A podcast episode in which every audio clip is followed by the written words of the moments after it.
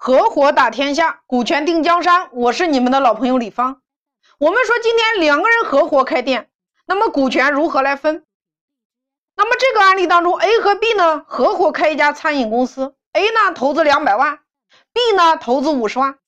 A 呢只出钱，B 呢是负责全店的运营工作。在这个地方，A 的需求很明显，他需要一个投资回报率。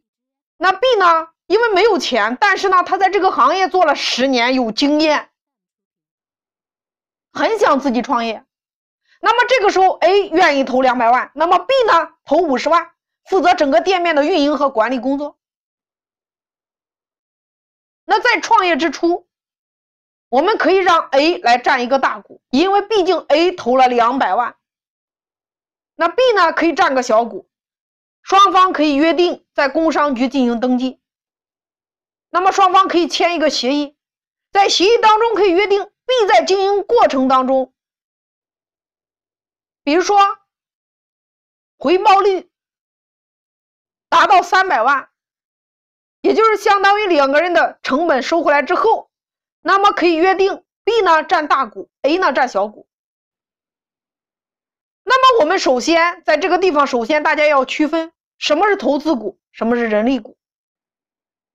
投资股它要的就是资金回报率，人力股要的就是人力管理的回报。那么按照正常的比例来算的话，两百五十万投的这家餐饮公司，那一年的回报率大概就是五十万到六十万。那我们可以进行约定，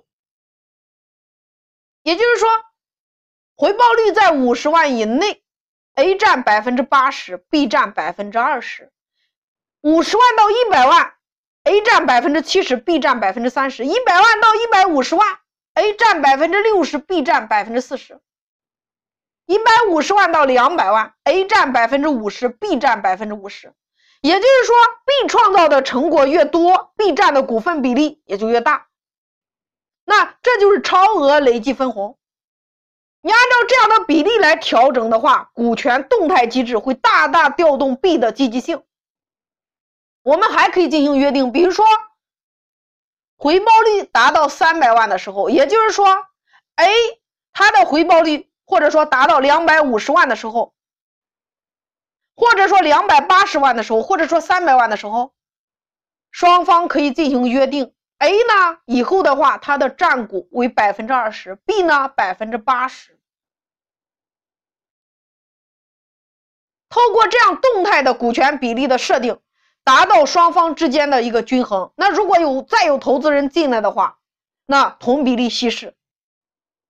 我们一定要明白，机制在前，管理在后。企业所有的问题今天都来源于你分配机制的问题。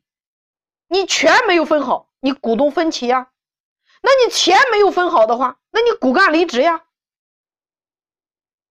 所以，老板今天最大的智慧就是透过一套分配机制。能够将全员以及外部你需要的所有资源转换成和老板一伙人的立场。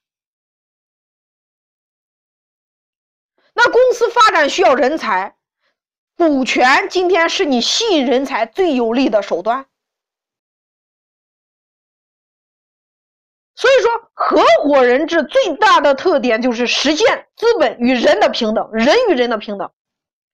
大家今天一起共创共享，你才能够把当下优秀的人才激活，你才能够推动你企业快速的发展。